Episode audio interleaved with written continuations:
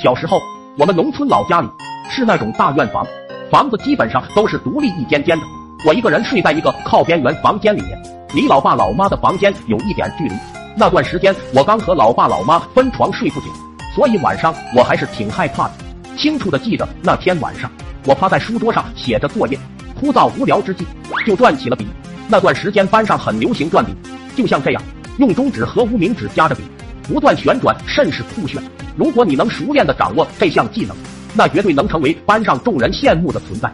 由于双指还没练协调，加上技术还未到位，笔咻的一下就飞了出去，滚到了我的床下面。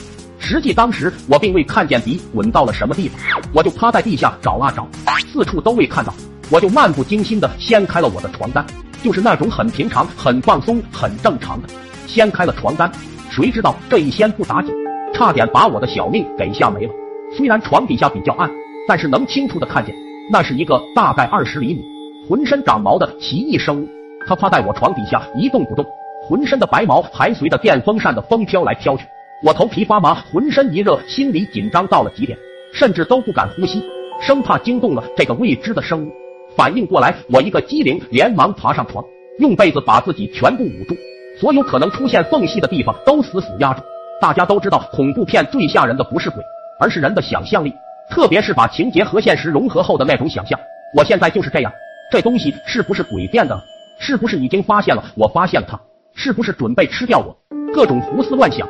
我觉得我所有的想象力在这一刻都发挥了出来，越想越怕，越来越紧张。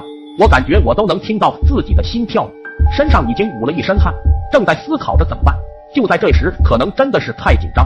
肚子不合时宜的咕咚了一下，然后我感觉有一股气流在我肚子里面游走，不一会就到了门口边缘。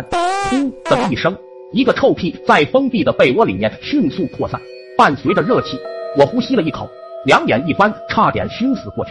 现在呼吸都有点困难了，不能坐以待毙了，出去会被怪物吃掉，不出去会被自己熏死的。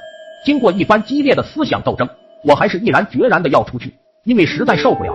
我不能成为历史上被自己屁熏死的第一人。我把被子猛然一掀，一股新鲜的空气仿佛让我获得了新生。没时间来体会这美妙的感觉，我使出了最快的速度，用尽了全身的力气，窜到了老爸老妈的房间，发现老爸老妈已经睡了，可能白天干农活累着了，他们都睡得比较早。我走到了爸妈的床边，那一刻我终于释放了，我觉得我安全了，正准备哭着喊爸妈，只见老爸从床上突然跃起。凌空一脚向我踢来，猝不及防，措手不及，我被踢得翻了好几个屋里。随后灯被打开，老爸看见是我，震惊了，他还以为是小偷呢。在爸妈的询问下，我哭着告诉了他们刚才的事情。老爸安慰了一句：“别怕，说一起过去看看。”然后老爸准备了手电筒、铁锹之类的东西，可以说是全副武装。到我房间掀开床单，手电筒照过去一看，嗯，没错。